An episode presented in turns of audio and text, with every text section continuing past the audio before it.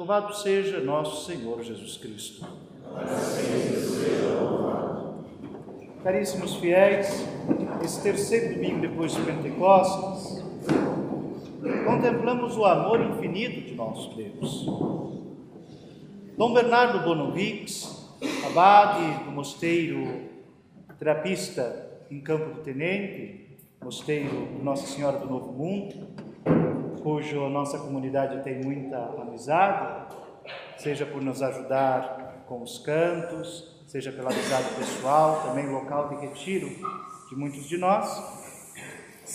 Tendo nascido judeu, em família judia, norte-americano, e tendo encontrado, ainda criança, a frase do Evangelho que diz: Amai-vos uns aos outros, assim como eu vos amei, ele encontrou um quadro e comprou de presente para sua mãe judia. Pensava a criança Bernardo. Na verdade, o nome dele não era Bernardo, depois de monte que ficou Bernardo. Pensava a criança que fosse a frase de uma mãe a seus filhos. Um conselho de mãe a seus filhos: Amai-vos, irmãozinhos, assim como eu vos amei. Imagine a surpresa da mãe judia quando recebeu um quadro com uma frase do Santo Evangelho. Este homem que encontrou Cristo, que foi encontrado por Cristo na sua vida, deixando a família hebreia, deixando a cultura hebreia, deixando tudo, tudo que conhecia de mundo, porque quando um judeu se converte à fé católica, tem que deixar tudo. Ser judeu não é só ter uma religião, é pertencer a uma sociedade. Deixar de ser judeu é deixar de pertencer a uma sociedade. Dom Bernardo, este homem que fez este caminho de encontro com Cristo, diz que existe uma única condição irrefutável para se ser cristão. Reconhecer-se um pecador perdoado. Quem é incapaz de reconhecer-se como pecador perdoado, é incapaz de entender a fé cristã e o mistério da cruz de Cristo. Simplesmente incapaz. Hoje Jesus fala aos seus irmãos Fala ao povo da aliança, fala ao povo que Deus preparou para que ele nascesse. Alegrai-vos comigo, pois encontrei o que estava perdido. Os céus se rejubilam infinitamente com a entrada de uma alma bem-aventurada. Como aquele que cumpriu a vontade de Deus em sua vida pela bondade do Senhor, por sua misericórdia, pelo sacrifício redentor de Cristo, pela promessa de Cristo, pela fé. Achou-se digno do tabernáculo celeste, da morada celeste. E essa é a nossa grande aspiração. A nossa grande aspiração é que o Senhor nos convide para a sua casa. Que o Senhor nos chame para estar com Ele no céu. É a nossa maior ambição. Alegrai-vos, pois quem estava perdido foi encontrado. Fala para eles do perdão, da justificação, da salvação. E fala pecadores. Se nós permanecermos na concepção hebreia de que o justo é aquele que cumpre a lei, aquele que faz as suas obrigações sociais. Vamos resumir os mandamentos dos profetas? Aquele que ama a Deus sobre todas as coisas e o seu próximo como a si mesmo. Se amar a Deus é apenas cumprir a, a risca, o decálogo, e se amar o próximo é o próximo que é seu irmão judeu e ninguém mais, não entra na dinâmica nova. Não entra no mistério do Evangelho. O próximo, para começar, não é só o mesmo da sua etnia. Nem somente quem pertence à sua família ou à sua classe social. O próximo é aquele que precisa de você extraordinariamente os acidentados do caminho. Habitualmente, quem precisa de você todos os dias. E para os casados, é a esposa e o marido. E na sequência, os filhos, que necessitam 100%. Esse é o próximo de todo dia. Mas isso não impede que o próximo seja reconhecido como aquele que necessita da tua caridade cristã.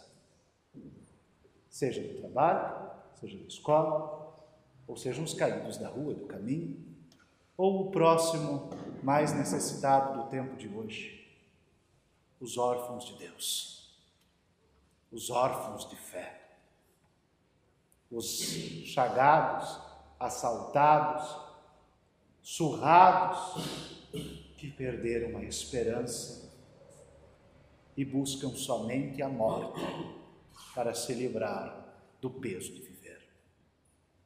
Nós os encontramos todos os dias.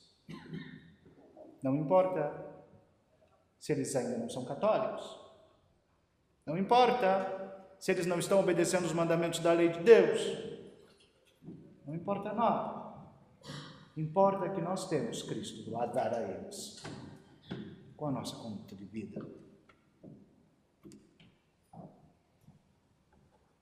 Ele fez isso primeiro por nós. Nós não fomos encontrados limpos e arrumados. Olhem para a nossa história. Ele nos encontrou sujos, machucados e caídos. Nós somos os publicanos e os pecadores, aqueles que não eram povo e passaram a ser povo.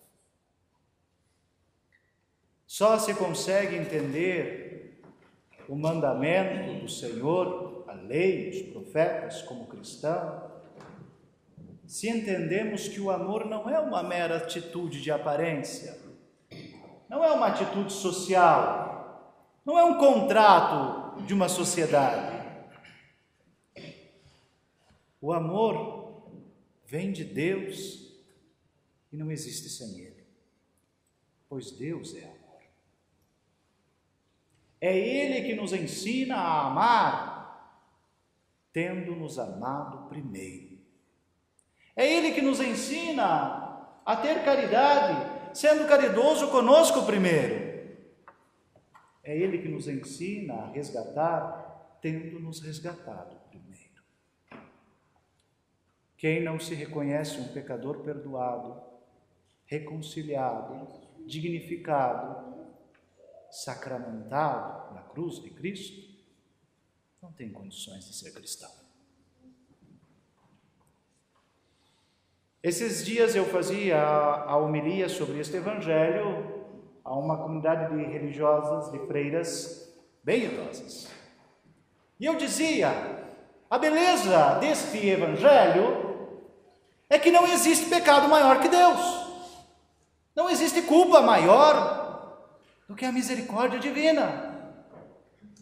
O Senhor está nos dizendo que pode perdoar todos os pecados. Que pode perdoar todos os pecados, que sua misericórdia é simplesmente infinita. Seu coração está aberto pela lança para jorrar uma torrente de graças de perdão. Aí uma das irmãs levantou e disse: Sim, senhor padre. É a primeira vez que eu vi uma freira interromper a homilia. Devo confessar que tremi na batina. Uma freira idosa disse: Ah, isso que disse besteira, vou receber uma correção como uma criança da mãe agora. Mas então é assim: Deus nos perdoa de tudo. E daí? Faça o que quer que Deus perdoa. Eu, ah, agora eu posso corrigir ela. O amor, o amor nos transforma. Uma vez perdoados, não queremos voltar ao erro. A misericórdia de Deus não é uma chancela para ser laxo, relaxado, descuidado, indisciplinado, entregue às paixões, ama e faz o que quer. Sim, isso é verdade no sentido de que o amor nos compromete. É muito mais exigente seguir a lei de Deus como cristão do que era para os fariseus e escribas. Bastava o que os outros viam Agora, importa quem você é, ou melhor, o que Cristo fez em você. A dignidade vem de Deus. A obra que Ele realizou em você, quanto Ele te dignificou. Quando não se ama ninguém, se entrega a todas as insinuações, a todas as imaginações, a todos os cortejos. Quando se encontra o amor verdadeiro, surge uma palavra chamada fidelidade. Com Deus é a mesma coisa. Quando encontramos-nos amados por Ele, somos inteiramente fiéis a Ele. Esta é a beleza da misericórdia. Quando ela é verdadeira, verdadeiro encontro, gera fidelidade. Louvado seja nosso Senhor Jesus Cristo.